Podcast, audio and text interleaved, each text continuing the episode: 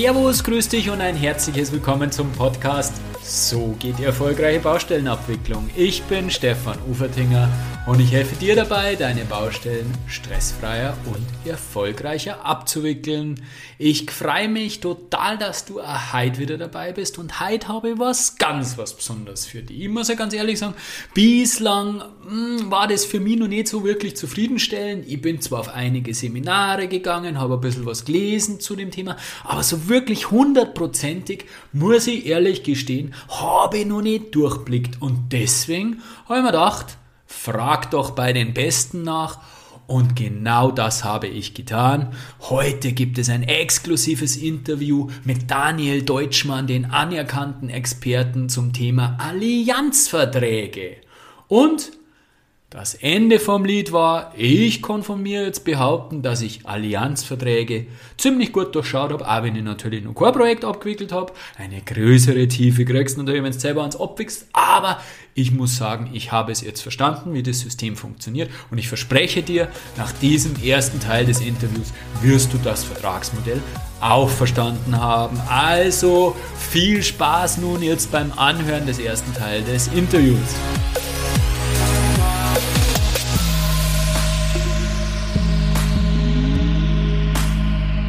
Ja, das Thema Allianzverträge ist in aller Munde. Erste Pilotprojekte in Österreich wurden bereits umgesetzt. Die ASFINAG denkt auch bereits darüber nach, äh, Projekte im Allianzmodell umzusetzen.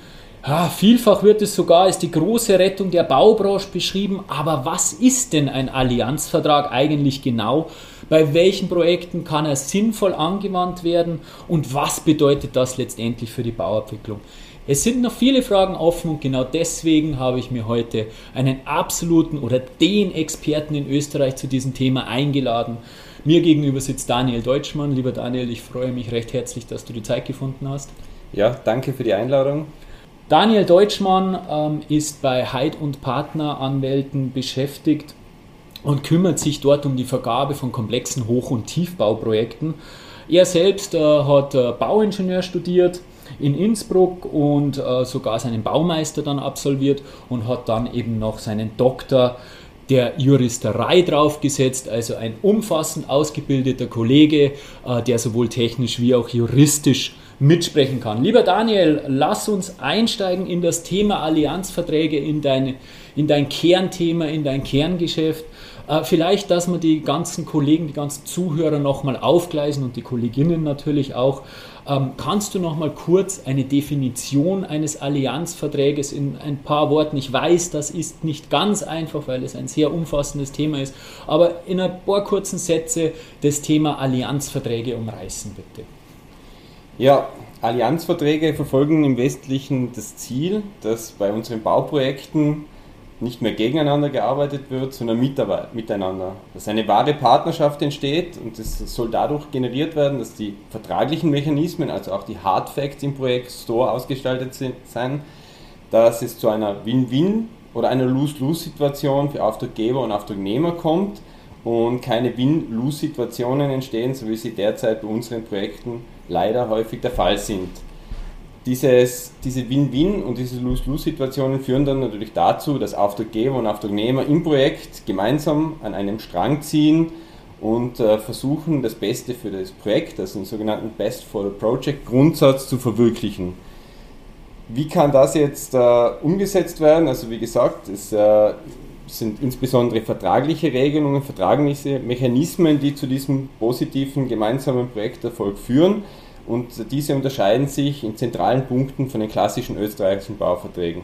Ein wesentlicher Punkt ist das Vergütungsmodell. Hier gibt es keine Einheitspreise, keine Pauschalpreise, sondern die Abrechnung erfolgt nach einem Cost-plus-Fee-Modell mit einem Bonus-Malus-Systematik, ähm, wo eben bestimmte Parameter wie Kosten, die Termine, die Qualität, alles, was dem Auftraggeber wichtig ist, bewertet werden und dann eben zu einem Bonus oder einem, zu einem Malus für den Auftraggeber im gegenständlichen Projekt führen, je nachdem, ob die Projektergebnisse über- oder unterschritten wurden.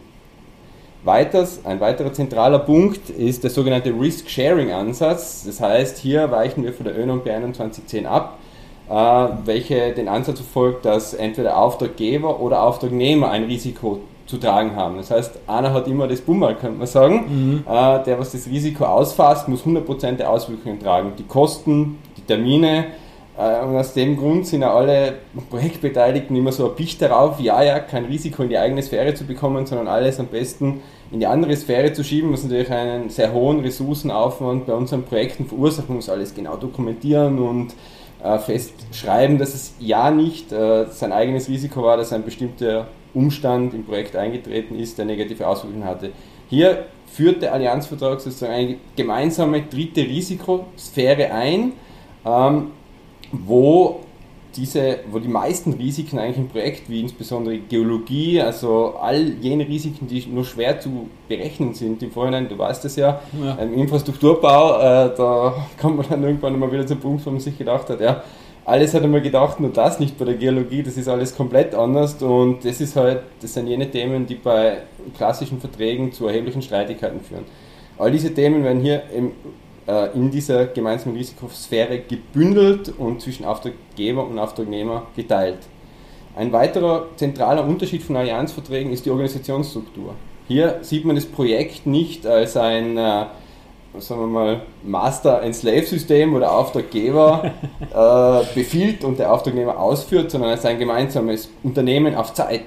Das heißt, es ist auch so strukturiert, es gibt eine hierarchische Organisationsstruktur mit einem Allianzvorstand, der wird besetzt von Auftraggeber und Auftragnehmer oder und auch vielleicht vom Planer, je nachdem, wie die gesamte Projektstruktur ist. Dem untergeordnet gibt es ein Allianz-Management-Team, das ist für die operative Abwicklung des Projekts verantwortlich. Das wird von einem Allianz-Manager geleitet und dem untergeordnet ist das Projektteam, das dann äh, das, äh, das Projekt auf der Baustelle entsprechend abwickelt. Und alle Entscheidungen werden in dieser Organisationsstruktur getroffen. Weiters ist auch noch ein standardisierter Konfliktlösungsprozess vorgesehen, der sozusagen in der Organisationsstruktur von unten nach oben funktioniert. Das heißt, wenn am Entstehungsort der Konflikt nicht gelöst werden kann, dann kommt es ins Allianz-Management-Team, wenn es auch dort nicht gelöst werden kann, dann zum Allianz-Vorstand und wenn es auch dort nicht gelöst werden kann, ähm, haben wir in unseren Verträgen einen weitgehenden Ausschluss der ordentlichen Gerichtsbarkeit vorgesehen und äh, Schiedsgutachter oder ein Schiedsgericht etabliert. Woher kommen jetzt Allianzverträge? Noch ganz kurz. Äh, international sind sie schon seit ca. 20 Jahren im Einsatz. Äh, es wurden schon zahlreiche, sehr große Infrastrukturprojekte mit diesem Vertragsmodell abgewickelt. Australien, Neuseeland, England, Kanada, USA und Finnland, äh, teilweise mit ein bisschen unterschiedlichen Bezeichnungen, also Project Alliancing, IPD, IPAs, FSE1 und so weiter. Aber diese Verträge verfolgen alle den gleichen Ansatz, eben diese wahre Partnerschaft zu generieren und haben auch international bereits sehr große Erfolge gefeiert.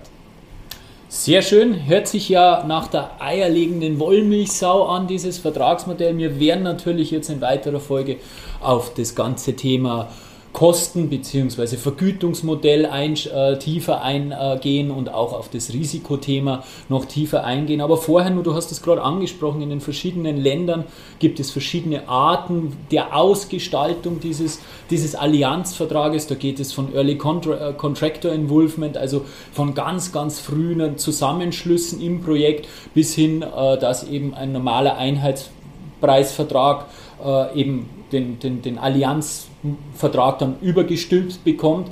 Ähm, kannst du da noch kurz sagen, welche Ausgestaltung, welche, welche, Bandbreite an verschiedenen Möglichkeiten der Allianzverträge es da noch gibt? Derzeit in Österreich sind einmal folgende Allianzverträge im Einsatz. Also der, der, klassische Allianzvertrag, der im Wesentlichen für Projekte geeignet ist, wo sehr, sehr große Risiken drinnen stehen, stecken, also insbesondere Infrastrukturprojekte, Tunnelbau, der, der, der große Klassiker, ähm, wie gesagt, weil die Geologie sich einfach immer anders verhält und es einfach sehr, sehr intensive Auswirkungen auf das Projekt hat. Dann gibt es noch Hybridmodelle, wo man bestimmte Elemente des Allianzvertrags herausgreift und diese mit vielleicht klassischen Preisgestaltungen kombiniert. Das ist zum Beispiel der Allianzvertrag Hochbau oder der Allianzvertrag Light.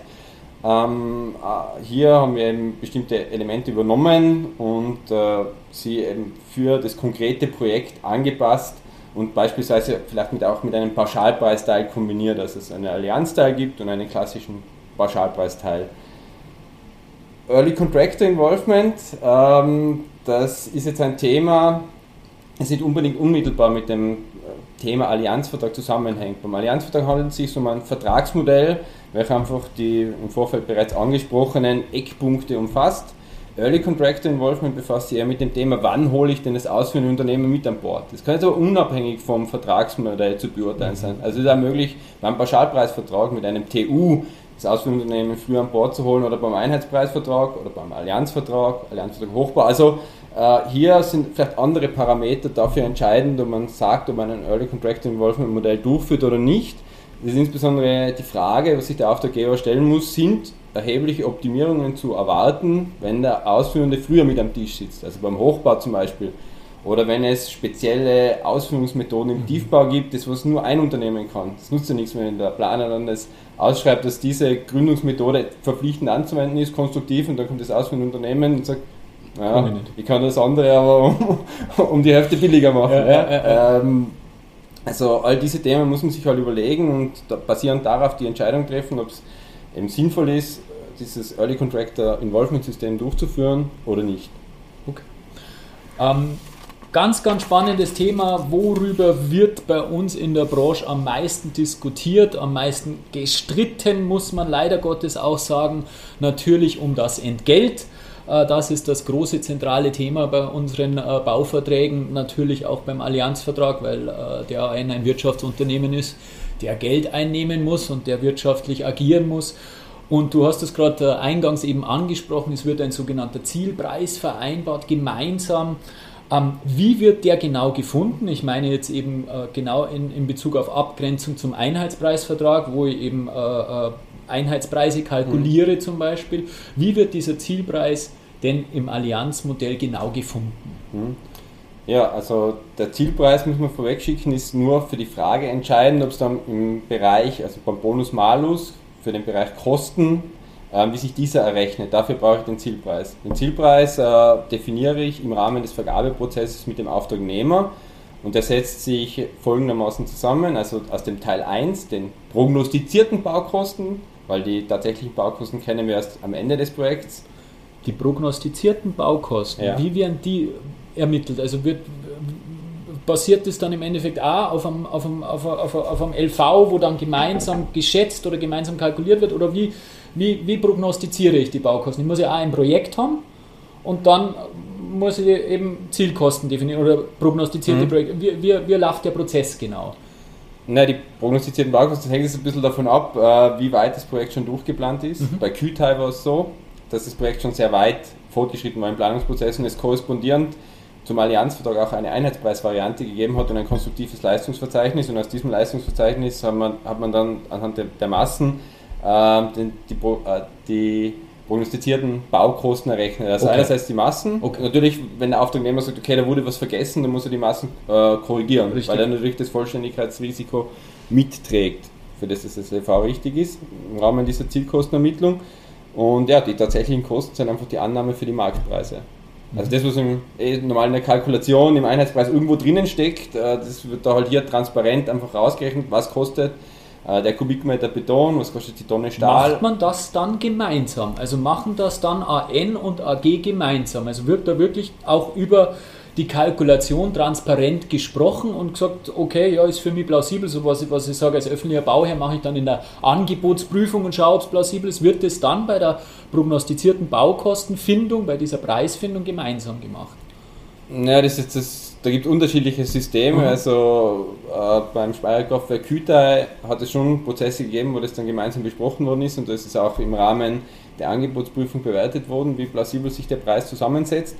Ähm, natürlich als öffentlicher Auftraggeber hat man vielleicht ein bisschen ein Problem, das zu bewerten, dass der Angebotspreis sich nicht plausibel zusammensetzt, weil sonst müsste man ja das Angebot unter Umständen ausschreiben. Ja mehr, ja. Aber wir haben ja, also solche Vertragsmodelle können ja ohne dies nur in einem Verhandlungsverfahren mit vorheriger Bekanntmachung vergeben werden. Also offenes Verfahren ist ja per se das ungeeignet, mhm. weil ich eben genau über diese Themen nicht sprechen kann. Genau. Und beim, äh, bei einem Verhandlungsverfahren kann ich ja mehrere Angebotsrunden machen. Das heißt, ich lasse mir zuerst einmal meine prognostizierten Baukosten abgeben habe dann die, Möglich die Möglichkeit, das in den Verhandlungen zu besprechen, äh, das Leistungsverzeichnis zu adaptieren, äh, noch eine Angebotsrunde zu starten und mhm. so weiter. Also äh, hier ist durchaus ein iterativer Prozess sinnvoll, um das entsprechend nachzuschärfen und gemeinsam in den Verhandlungen zu erörtern. Okay, verstanden. Also wir haben erster Part prognostizierte Baukosten. Genau.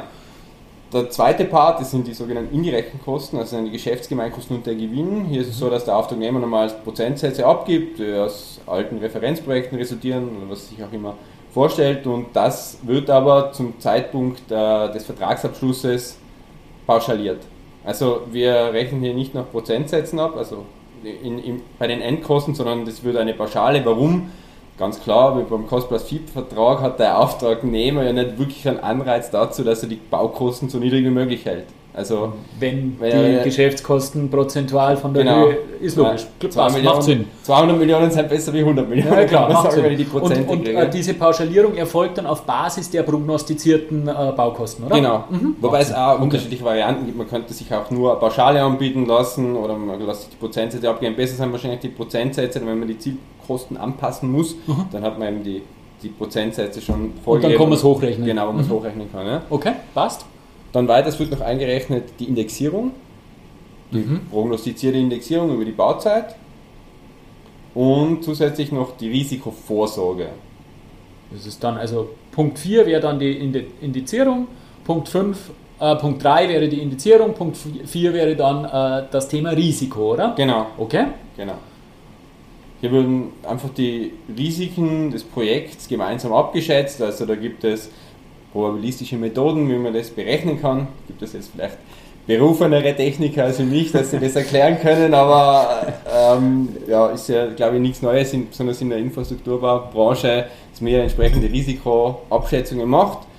Die ähm, kann man sich natürlich auch vom Auftragnehmer im Rahmen des Vergabeverfahrens abgeben lassen, aber der Auftraggeber muss natürlich jedenfalls auch selber eine Risikoeinschätzung erstellen, um das dann mit dem Auftragnehmer entsprechend zu verhandeln, damit alle ein klares und gleiches Bild von den möglichen Risikoszenarien haben, die eintreten können. Und basierend auf dem legt man dann diese Risikovorsorge fest für die Zielkosten. Okay, das ist, mal, das ist nur ein Thema, das möchte ich gerne noch etwas vertiefen. Also ich äh, versetze mich in die Lage, ich bin ein äh, Auftraggeber, erwarte natürlich wie bei jedem Projekt bestimmte Risiken. Du hast mhm. vorher schon die Geologie angesprochen, das wird wahrscheinlich bei jedem Infrastrukturbereich ein gewisser Risikofaktor sein.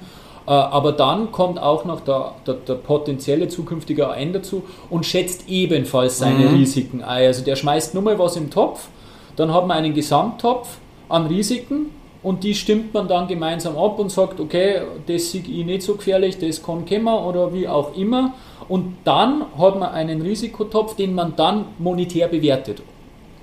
Nein, das ist eigentlich dann schon die monetäre also Bewertung das läuft dann Topf. Also es ist äh, so, dass man eine gewisse Eintrittswahrscheinlichkeit für die Risiken ja. annimmt und äh, naja, dann wieder Eintrittswahrscheinlichkeiten vom Risiko 1 zum Risiko 2, dass beide gleichzeitig eintreten.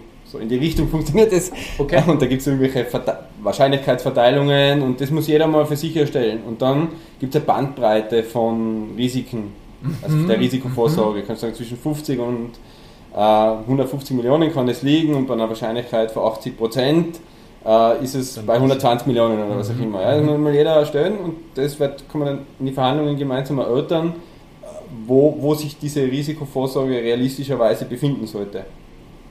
Hm, also das macht jeder für sich und dann wird ausdiskutiert, äh, wo man sich dann ja, hinlegt. Das ist mal die, die Herangehensweise, Aha. die bisher in den Projekten gängig war. Aha. Man könnte vielleicht da mal eine Vorgabe machen, dass man es beilegt, was der Auftraggeber ermittelt hat und der Auftragnehmer muss dann sagen, warum er das anders sieht, welche Risiken er dazu einschätzt. Äh, also da gibt es natürlich verschiedene Wege zum Ziel. Sehr spannend, sehr spannend. Äh, macht grundsätzlich Sinn. Und äh, im zweiten Teil des Interviews werden wir ja dann auch darauf eingehen und das Thema Risiko nochmal aufgreifen. Was ist, wenn eben Risiko, Risiken äh, schlagend werden, ja. die, diesen, die nicht in diesem Topf sind, also die man, die man nicht vorhergesehen hat. Ähm, wie geht man damit um? Aber das ist Teil für, für, ja. ein, äh, für das zweite Thema. Wir haben ja auch schon gesprochen, eben beim Zielpreis, also das sind dann die vier Themen, die den Zielpreis ergeben, oder? Mhm. Und dann hast du auch schon gleich zu Beginn angesprochen, dass ein Bonus-Malus-System eingeführt wird. Äh, jetzt haben wir unseren Zielpreis. Wie funktioniert es dann im Detail mit dem Bonus-Malus-System? Na, das Bonus-Malus-System umfasst mehrere Komponenten. Das heißt, es kann in der Regel wird es wahrscheinlich die Kostenkomponente umfassen. Es kann aber auch die Terminkomponente umfassen, okay. wo man sagt, auch hier gibt es Risiken. Also es gibt äh, genau die gleichen Risiken, was bei den Kosten gibt, gibt es auch auf der Terminseite und äh, muss man natürlich vom äh, prognostizierten Termin auch hier eine Risikovorsorge vorsehen. Ja? Und äh, weiters kann der Auftraggeber aber zum Beispiel auch noch Qualitäten oder Arbeitssicherheit, alles festlegen äh, im Rahmen dieses Bonus-Malus-Systems, was ihm für das konkrete Projekt als wichtig erscheint. In, in Australien wurden zum Beispiel auch die Anwohnerzufriedenheit äh, okay. als äh, okay. Bewertungsparameter festgelegt aha, aha. oder die, das Management äh, mit den Stakeholdern in Bezug auf die ganzen Bewilligungsthemen. Ja. Äh, man muss natürlich immer schauen, dass man da eine Nulllinie findet und einen Bewertungsmaßstab. Ja. Äh, aber hier ist der Auftraggeber frei und kann, kann wirklich seine Themen platzieren und das auch monetär dann mit einem Bonus oder Malus bewerten, wie das Projektergebnis am Ende des Tages ausgeschaut hat. Natürlich die klassischen Themen, sagen wir, bleiben wir jetzt mal bei den Kosten. Da funktioniert es folgendermaßen. Also ich habe äh, im ersten Schritt mal im Rahmen des Vergabeverfahrens meine Zielkosten ermittelt und genau. dann am Ende des Tages, nach Projektabschluss, schaue ich, wo liegen denn die tatsächlichen Baukosten plus der Teil 2 die indirekten Kosten. Mhm, okay. und, und, dann wird geschaut, naja, liegen diese Baukosten, äh, tatsächlichen Endkosten unter den Zielkosten dann ergibt sich ein Bonus, der dann nach einem bestimmten Schlüssel aufge äh, aufgeteilt wird. Oder liegen die tatsächlichen Endkosten über den vereinbarten Zielkosten. Dann ergibt sich ein Malus, der dann wiederum vom Auftraggeber und vom Auftragnehmer gemeinsam zu tragen ist, wobei der Malus in der Regel gekappt ist. Also der Auftragnehmer kann nicht unendlich weit in den Malus rutschen. Er bekommt zumindest, also das ist normalerweise in allen Verträgen so vorgesehen, dass er zumindest die tatsächlichen Baukosten ersetzt bekommt. Also er kann verlieren, die Geschäftsgemeinkosten und den Gewinn, aber die tatsächlichen Baukosten werden auf, werden auf jeden Fall bezahlt. Das heißt, er kann nicht unter Null rausgehen aus dem Projekt. Und das ist ja Was oft ja, bei den klassischen Projekten das, das Problem. Das wollte ich genau gerade ansprechen. Also das ist natürlich ein, ein, ein Riesenvorteil für, für die Auftragnehmerseite, weil du hast es gerade richtig gesagt, weil das ist eigentlich bei vielen Projekten das Riesenthema, dass man nicht einmal ähm, die eigenen ja. Kosten erstattet bekommt oder erwirtschaften ja. kann. Und das Thema fällt dann schon mal weg. Äh, die ist ja fair. Ist also ist ja fair. fair. Ich meine, wieso soll, äh, natürlich, äh, wenn die Geologie schlecht war, wieso soll der Auftragnehmer das bezahlen? Der Auftraggeber wünscht sich ja den Tunnel. Kann der Auftragnehmer nichts dafür. Genau, also das ja. ist eine absolut faire Geschichte, dass man zumindest die Baukosten ersetzt ja. bekommt.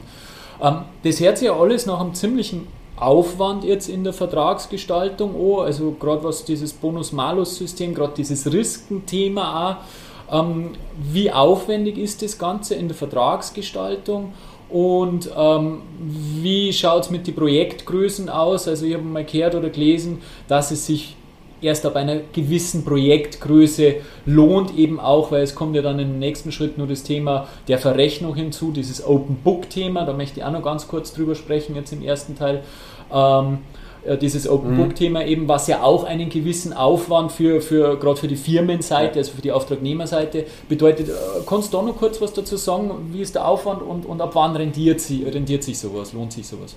Man, zum Aufwand muss man mal eines sagen, der Aufwand ist vielleicht in der Vergabephase etwas höher, als wenn man ein klassisches äh, offenes Verfahren mit einem konstruktiven Leistungsverzeichnis macht, aber und da gibt es auch schon erste Untersuchungen im Rahmen einer Diplomarbeit zum Gemeinschaftskraftwerk Inn, das ja ein bereits abgeschlossenes Projekt ist, dass die Einsparungen nur durch, äh, diese, durch diese Kooperation, durch das, dass man nicht alles doppelt dokumentieren muss mhm. und äh, der Fokus immer auf dem ganzen Claim-Thema liegt, zwischen 6 und 9 Prozent des gesamten, der gesamten Baukosten betragen. Also 6 bis 9 Prozent? Ja, 6 bis 9 Prozent. Das ist ordentlich. Ohne dass ich noch sonst wahnsinnig viel optimiert habe. Das ist nur der Ressourcenaufwand. Und das wurde auch durch die Auftragnehmer bestätigt. Die sagen, für das, was normal zwei oder drei Container dort stehen haben für die Mannschaft, haben sie beim GKI einen einzigen gehabt. Die fahren mit der halben Mannschaft. Also 6 bis 9 Prozent auf beiden Seiten aufaddiert. Also insgesamt. Mhm, insgesamt, ja. ja. Okay, ja. Was auch dem Auftraggeber natürlich zugutekommt, weil er ja nur die Baukosten zahlt. Ja, er zahlt ja den Lohn von den Leuten, die auf der Baustelle sind. Mhm. Und wenn weniger auf der Baustelle sind, zahlt er weniger. Und das ist der Clou bei der ganzen Sache, dass ich eben auch hier äh, nochmal 6 bis 9 Prozent, kann man sagen, fast 10 Prozent Einsparung im Projekt, da muss man sonst schon muss ganz gute Angebote kriegen und, äh, und eine super perfekte Ausschreibung haben, wo keine, dass keine Claims mehr reinkommen und es darf überhaupt kein Risiko eintreten. Da bin ich bei dir, ja, ja. Das, ist, das ist korrekt. Ähm, dann kurz noch äh, zum Thema Abrechnung des Ganzen. Wir reden hier immer von den tatsächlichen Baukosten, die abgerechnet werden. Jetzt wir im, im konventionellen Projektgeschäft haben das halt überhaupt nicht gewohnt. Was sind die tatsächlichen Baukosten? Weil wir rechnen normal einen Einheitspreis mal Masse ab mhm. oder vielleicht einen Zahlungsplan über eine Pauschale. Aber was versteht man unter diesen äh, ähm, tatsächlichen Baukosten? Ich habe vorher schon diesen, diesen Ausdruck Open Books mhm. erwähnt. Ähm, sag da nur, wie läuft die Abrechnung dann von, dem ganzen, äh, von der ganzen Geschichte? Theoretisch ganz einfach. Die tatsächlichen Baukosten ist das, was es dem Auftragnehmer kostet, ohne mhm. Zuschlag. Also wenn man in der Kostenstruktur den Auftraggeber einfach rausstreicht, den Auftragnehmer rausstreicht und die Kosten direkt zum Auftraggeber durchrechnet, was kostet der Kubikmeter Beton, was kostet die Tonne Stahl, was kostet der Polier auf der Baustelle an tatsächlichen Kosten, mhm. Lohn erhält er, ähm, wie viel kosten die Baugeräte, die auf der Baustelle sind, es gibt sozusagen verschiedene Varianten, ob die beigestellt werden. Also im Detail wird es schon ein bisschen komplizierter, ja, aber klar. am Ende des Tages ist es so, dass einfach alles weitergerechnet wird und diese der Gewinn und die Geschäftsgemeinkosten, das was nochmal irgendwie in in, äh, im Einheitspreis natürlich umgelegt ist, das wird einfach direkt draufgesetzt. Also einfach das, das ist einfach das einfachere System, als wie äh, das in, in den K-Blättern irgendwo reinzurechnen und das führt das dazu, dass wenn es eben zu Änderungen kommt, das System auch einfacher bleibt. Das macht absolut Sinn, weil ich äh, weiß sehr, sehr gut, welcher Aufwand hinter einer komplizierten Erdbauabrechnung zum Beispiel mhm. steckt, wie viele da, ähm, wie viele Ressourcen da auf AN-Seite wie auch auf AG-Seite gebunden werden. Ja. Und äh, das fällt natürlich dann weg. Das heißt aber auch, äh, kurz nur für mich nochmal, dass ich das äh, richtig begreife, also es wird dann direkt zum Beispiel eine, eine Rechnung eines ähm, Bagger ähm, Lieferanten oder Beistellers ähm, wird dann direkt durchgestellt zu mir als Bauherr und ähm, wie prüfe ich dann, ob die Kosten richtig sind? Kehrt da dann das Vertrauen dazu, dass ich sage, wenn da eine Rechnung von, was weiß ich, vom Erdbauer XY da ist, ähm, haue ich meinen Haken drunter oder wie, wie läuft das dann in der Praxis im Detail ab? Na, grundsätzlich ist es so, dass natürlich die Rechnungen, so wie sie kommen, auch geprüft und freigegeben werden können, aber es gibt natürlich je nachdem schon stichprobenartige Kontrollen, ob das auch wirklich der Realität entspricht und wenn man da ein Fehlverhalten festgestellt wird, ist das mit einer sehr, sehr hohen Penale sanktioniert. Ah, das wird dann, ja. okay, also da wird ein Riegel vorgeschoben quasi, dass man gar nicht in die Versuchung ja. kommt, weil wenn man erwischt wird, dann äh, gibt es eine ordentliche Sanktion. Ja. Mhm, macht Sinn. Macht Aber das ist bis jetzt noch nie aufgetreten, muss ich sagen, bei den Projekten, die wir umgesetzt haben. Und man muss zusätzlich noch dazu sagen, also bei den TIBA-Projekten, also GKI und Küter, war es ja immer vorgesehen, dass es verpflichtend ist, dass der Auftragnehmer eine Arbeitsgemeinschaft ist. Das heißt, mhm. die müssen einen Arbeitsgemeinschaftsvertrag abschließen dem, und alle Verträge sind dem Auftraggeber natürlich offen zu legen. Es läuft also sowieso alles, alles oder? Alles. Es ist sowieso alles einsichtig und der genau. Auftraggeber kann überall. Okay, genau, die ganze Projektbuchhaltung ja. liegt offen. Mhm. Es sind alle Verträge mit Subunternehmern offen zu legen. Mhm. Und durch das, dass wir vorgeschrieben haben, dass es sich um eine ARGE handelt beim Auftragnehmer, du weißt es eh, die ARGE interne Verrechnung, die ARGE kontrolliert sich oh, ja, ja, gegenseitig. Ja, da mhm. schaut ja jeder, die, die machen das ja bei vielen Bauprojekten, da schaut jeder auf den anderen, damit da ja nichts reingerechnet wird, was nicht da reinkehrt. Und die genau das Gleiche machen sie bei den Projekten auch. Ja. Genau. Also ist man quasi beim Sechs-Augen-Prinzip, das Vier-Augen-Prinzip, was die Arge hat, oder wenn es eine größere Arge ist, vielleicht sogar äh, acht Augen genau. plus die Augen vom Auftraggeber. Also hier kann man durch äh, entsprechend gutes System äh, auch äh, dem einen Riegel entsprechend vorschieben, dass hier Fehlverrechnungen stattfinden. Was man aber dazu sagen muss, ist, der Auftraggeber braucht auf seiner Seite schon technisch versierte Leute, die in der Lage sind, das zu prüfen. Das ist kein Pauschalpreis, wo man nach Zahlungsplan wo man, wo man einfach, ja. ja, aber das brauche ich beim Einheitspreisvertrag auch, also insofern ja. äh, ändert sich da ja. nichts. Thema Kosten verstanden, denke ich zumindest. Ähm, Thema Risiko nochmal. Hm.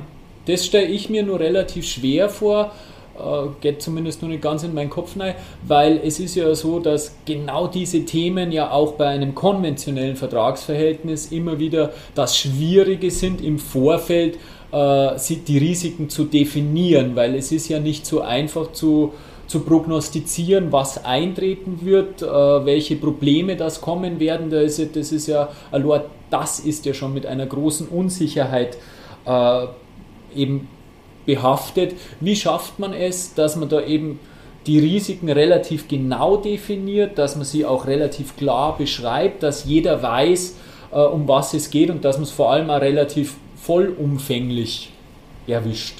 Naja, der Vorteil bei diesem Modell ist, so ganz so vollumfänglich muss ich es gar nicht erwischen, weil ich habe ja, wie gesagt, die dritte Risikosphäre.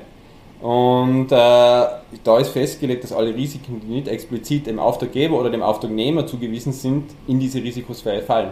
Das heißt, habe ich was vergessen, fällt es rein, in die gemeinsame Risikosphäre. Mhm. Also es gibt, ich definiere Risiken, jeder, jeder erkennt für sich selbst Risiken. Diese Risiken, diese erkannten, werden dann einer Sphäre zugeordnet. Mhm. Nein, noch nicht. Ähm, wir, wir, wir haben drei Risikosphären. Und der, der, der Groß, die großen Risiken, die jetzt äh, auf Auftraggeber und auf Auftragnehmerseite sind in der ÖNOM, die werden im Wesentlichen in diese gemeinsame Risikosphäre verschoben. Also all diese Themen, die nochmal Probleme verursachen. Geologie oder was war, wenn die Planung davor falsch war, ja. die der Auftraggeber beigestellt hat. Ähm, was ist, wenn äh, schlechte Erfüllungen von Subunternehmern sein? All diese Themen, die kommen in die gemeinsame Risikosphäre, okay. sind davon umfasst, das steht im Vertrag drinnen. Passt. Also eine Risikosphäre ist die gemeinsame Risikosphäre, die umfasst jene Risiken, die im Vorfeld erkannt wurden. Und die nicht erkannt wurden. Und die, also auch die nicht ja, ja. erkannten, die fallen dann im Laufe der Bauabwicklung auch da hinein. Das okay. ist äh, quasi äh, ein dynamisches System. Alles, was Verstehe. nicht erkannt okay. wird, ist auch in dieser Risikosphäre. Okay. Okay. Also alle zentralen Projektrisiken sind in dieser gemeinsamen Risikosphäre drinnen, mhm. auch wenn sie im Vorfeld nicht erkannt wurden. Es gibt nur ganz, ganz wenige Risiken, die jetzt beim Auftraggeber und beim Auftragnehmer verbleiben. Also, zum Beispiel? Na, beim Auftraggeber sind es zum Beispiel Leistungsänderungen, die zur Erreichung des Leistungsziels nicht erforderlich sind. Das kommt aber dann eh noch im zweiten Teil genau, da Frage drüber, dazu. Also. Da, darüber reden wir dann. genau. Oder im Auftragnehmer beispielsweise das Kalkulationsrisiko für den Pauschalpreis. Ganz klar, wenn sich da was ändert, äh, kann er das nicht weiterreichen bei den direkten Kosten. Aber zum Beispiel Schlechterfüllungen von Subunternehmern oder wenn der Subunternehmer insolvenz wird, all diese Themen sind gemeinsame die sind, Risiken. Die sind dann ja? gemeinsam. Wenn jetzt, okay. sagen wir, ein Subunternehmer wird insolvent, fällt weg, äh, der Auftragnehmer muss mit Nein suchen, der Auftraggeber ist nicht mein Problem. Genau so ist es. Ja? Genau so ist es. Mhm. Du kannst zwar jetzt kein Erdbeer machen, aber ja, musst trotzdem mit Termin halten. Ist ja vertraglich so festgelegt, genau. entspricht der Vertragsstruktur. Hier ist es nicht so, das ist ein gemeinsames Thema und beide Vertragsparteien müssen ihre Ressourcen investieren, um Lösungen für das Problem zu finden und, vielleicht, und so schnell wie möglich einen neuen Subunternehmer zu beschaffen. Das führt natürlich schon auf beiden Seiten sehr stark dazu, eben genau die Allianz, wie es ja schon im Namen steckt, diese Allianz zu suchen und auch zu leben. Also das macht schon insgesamt Sinn und ich kann mir schon vorstellen, dass das eben genau diesen, diesen Schub in die richtige Richtung bewirkt und eben diese Trennung, die wir ja im konventionellen äh, Thema haben, auflöst. Äh, Risiko ebenfalls verstanden. Das heißt, wir haben ähm, eben gegenüber der klassischen äh, Risikosphäre ähm, neutrale Sphäre, AN, AG, wie auch die neutrale Sphäre dann auch immer zugeordnet ist, wissen wir alle, ABGB, anders wie beim ÖNOM-Vertrag, ähm, haben wir eine gemeinsame Sphäre und eine sehr begrenzte AN- und AG-Sphäre, wo wirklich nur noch ganz, ganz, ganz wenige Risiken übrig bleiben und der Großteil an Problemen auf der Baustelle ist eigentlich gemeinsam zu lösen und das ist auch vertraglich geregelt. Vollkommen richtig. Okay. Sehr schön. Du willst ja, und, und das führt dazu, also wenn man das, das Gesamtsystem betrachtet, äh, wir reden immer von dieser Win-Win- und Lose-Lose-Situation, mhm. ähm, genau dieses, dieser Umstand, dass alles, was in einer gemeinsamen Risikosphäre ist, führt zu dieser Win-Win-Situation oder Lose-Lose-Situation. Das heißt, die Zielkosten, wenn ein Risiko aus der gemeinsamen Risikosphäre eintritt, werden die Zielkosten nicht angepasst. Diese Linie, die ich mhm. im Rahmen des mhm. Vergabeprozesses festgelegt habe, die rückt nicht ab nur die tatsächlichen Baukosten steigen, wenn ein Risiko eintritt. Klar, wenn sich die Geologie ändert, dann steigen die tatsächlichen Baukosten. Was passiert? Natürlich, der Bonus wird kleiner für den Auftragnehmer und der Auftraggeber muss mehr zahlen, weil er zahlt ja die tatsächlichen Baukosten. Was habe ich? Eine Lose-Lose-Situation. Der Auftragnehmer bekommt weniger Bonus, der Auftraggeber zahlt mehr. Naja, klar, was würden beide machen? Natürlich wollen beide die Baukosten so gering wie möglich halten, weil der Auftragnehmer auch mehr Bonus will. Der kriegt 30 Prozent, 50 Prozent, je nachdem von der vertraglichen Vereinbarung, von dem, was er da einspart. Der wird seine ganzen Ressourcen darin investieren, dass er hier die optimalste Lösung für das Projekt findet, um die Kosten so gering wie möglich zu halten. Und das gemeinsam mit dem Auftraggeber, weil der Auftraggeber im selben Ausmaß pro, äh, pro, äh, ähm, ähm, profitiert. Profitiert, danke. weil sie ja gemeinsam im selben Boot sitzen und dadurch wird, werden wahrscheinlich auch ganz, ganz andere Lösungsideen gefunden, weil ähm, ja, vier Augen sehen mehr als drei Augen äh, und auch zwei Gehirne denken mehr als ein Gehirn. Also insofern kann man sich da durchaus vorstellen, dass durch die gemeinsame Zusammenarbeit durchaus auch andere Ideen gefunden werden. Vollkommen richtig. Und was ist der erste Schritt, was Sie machen beim Allianzvertrag, wenn ein Problem auftritt? Was ist da der erste Schritt? Sie suchen gemeinsam eine Lösung. Genau. Was ist der erste Schritt beim klassischen Vertrag? Ja, erst einmal Finger. Ja. Du bist schuld. Dokumentation auspacken, genau. schauen, was passiert ist äh, und, und, sich absichern, ja, nichts Falsches genau, machen, ja. Baustelle einstellen. Ja, nicht miteinander reden, weil sonst hat ja der vielleicht mehrere Informationen, die mir nachher schon äh, absolut äh, macht, macht definitiv Sinn. Letzte Frage äh, im ersten Teil. Ähm, wir haben es jetzt eh schon äh, darauf hingeleitet, eben die ÖNorm kennt eben äh, zwei Risikosphären. Äh, die neutrale Sphäre wird dem AG zugeordnet. Äh, der AG hat bestimmte Risiken, der AN hat bestimmte Risiken. Überhaupt dieses ganze ÖNorm-Konstrukt kennen wir ja alle sehr, sehr gut mhm. und mittlerweile sehr lange. Wie kann ich mir jetzt einen Allianzvertrag vorstellen? Ähm, ist der ähnlich wie ein ÖNorm-Vertrag? Ist es ein komplett eigenes Vertragswesen? Ist es ist das was, was aufgesetzt wird auf die ÖNorm? Oder, oder wie schaut so ein, ein Allianzvertrag dann im Detail aus? Naja, ähm, also es ist in vielen Punkten total unterschiedlich zur ÖNorm Berner 2010, Berner 2018. Das heißt, äh, es macht durchaus Sinn, und so haben wir es in unseren Projekten gehandhabt, dass man einen eigenen Allianz teilmachen, wo wir wirklich all diese Unterschiede im Detail beschreiben. Zum Beispiel eben das, das ganze Risikothema, die Sphärenzuordnung, das, das passt einfach nicht. Mhm. Ich meine, und hier so Fleckerteppichartig dann die Önom zu überarbeiten, macht keinen Sinn und ist für den Leser wahrscheinlich auch nicht geeignet, um das System zu verstehen. Und von mhm. dem lebt der Allianzvertrag, dass die Personen, dass die handelnden Personen verstehen, dass es nur gemeinsam geht. Wenn, wenn sie das nicht verstehen, weil das irgendwo drinnen ist in Önom verteilt, dann nutzt das nichts. Das heißt, wir machen einen eigenen Allianzteil. Die Önom verschwindet aber nicht komplett, sondern okay. kann durchaus auch bestehen bleiben, weil die Önom umfasst ja viele Regelungen, die das Doing auf der Baustelle regeln sozusagen. Richtig, ja? richtig, richtig. Gerade wenn man da an den Abschnitt 6 denkt, wo es eben um die Ausführung geht, um die Leistungserbringung in erster genau. Linie, da sind viele nützliche Dinge für, für einen Techniker eben äh, das macht durchaus Sinn, wenn das, wenn das. Das heißt, das besteht dann durchaus parallel. Also die, die ÖNorm äh, ist Vertragsbestandteil, aber die Dinge, die nicht passen, äh, werden dann eben in einem eigenen Vertragswerk overruled sozusagen. Genau. Ja. Es gibt den, den Allianzteil und den quasi ÖNOM-Teil, wo halt alle Bestimmungen gestrichen sind, die ja. im Allianzvertrag explizit okay. geregelt sind, aber wie gesagt, diese, diese Pflichten des Auftragnehmers, das muss er dann so auf der Baustelle ja, machen, genau. das ist ja hier gleich. Aha. Also ändert sich ja nichts. Aha also ein bisschen was vielleicht für die Zuständigkeiten und für die Struktur, weil wir äh, das der Allianz-Management-Team haben, den Allianz-Vorstand, aber ansonsten ist es äh, ident. Ja, äh, Daniel, also erst einmal einen riesen Dank an dich, äh, dass wir so tief einblicken durften in äh, dieses neue Vertragswerk, äh, das immer mehr Ausbreitung findet. Ich habe einiges äh, heute viel tiefer verstanden, als ich es bis jetzt verstanden habe. Äh, einige Vorträge zu dem Thema schon gesehen, aber es ist dann trotzdem nochmal was anderes, wenn man mit einem Experten spricht und wirklich nochmal gezielt nachfragen kann und, und, und, und, und in die Tiefe gehen kann. Also dafür ähm, recht herzlichen Dank. Ich glaube, wir haben heute viel gelernt. Und ich freue mich auch schon auf den zweiten Teil und du ähm, musst auch unbedingt den zweiten Teil anhören, weil da gehen wir nämlich dann in das Thema MKFs ähm, beziehungsweise in das Thema Mehrkosten, schauen uns, oh, wie funktioniert es, wenn es eine Leistungsänderung, eine Störung, ein Risiko eben gibt im Rahmen eines Allianzvertrages, was haben wir da für, für, für, für, für Abweichungen gegenüber der ÖNorm eben und wie wird es da abgehandelt. Und weil wir gerade beim Thema MKS sind, hol dir unbedingt mein Anti-Claim-Management-Kit. Äh, den äh, Link dazu findest du bei den Shownotes drinnen. Da habe ich alles zusammengefasst, dass du eben äh, Mehrkostenforderung effizient prüfen kannst und äh, damit wirst du deine Fähigkeiten im Prüfen von Mehrkostenforderungen definitiv weiter verbessern. Und habe ich dir zu viel versprochen? Ich denke nicht, du wirst es jetzt auch wirklich in die Tiefe verstanden haben. Ich finde, es war sehr anschaulich und wirklich in die Tiefe gehen. Wenn du Lust hast, schreib mir noch einfach, was du von Allianzverträgen äh, hältst und ansonsten bis nächstes Mal zum zweiten Teil des Interviews. Dein Stefan Ufertinger.